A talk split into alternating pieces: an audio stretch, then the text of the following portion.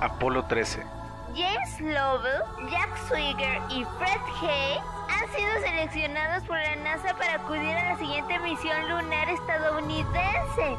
Apolo 13. Cuando una explosión inesperada a miles de millas de la Tierra deja al vehículo espacial sin posibilidades de alunizar, el mundo entero está pendiente de los tres astronautas y de su lucha para regresar a casa. Apolo 13 es una película estadounidense de 1995 que relata problemas de la famosa fallida misión lunar.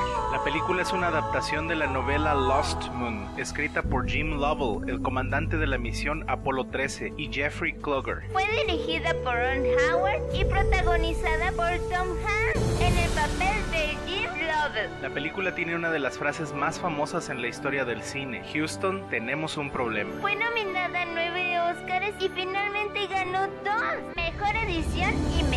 Sonido. La película muestra el complicado trabajo en equipo y la serenidad y el ingenio a la hora de enfrentarse a una catástrofe sin precedentes en los viajes espaciales. Lo que mejor resume la historia es la determinación y los esfuerzos de cientos de personas en la Tierra para devolver a los astronautas sanos y salvos. ¡Wow! Yo soy Warren. Y yo soy Mindy. Y somos Well, maybe.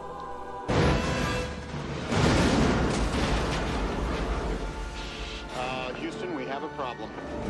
We got a wicked shimmy up here. Houston, we are venting something out into space. It's definitely a gas of some sort. It's Like the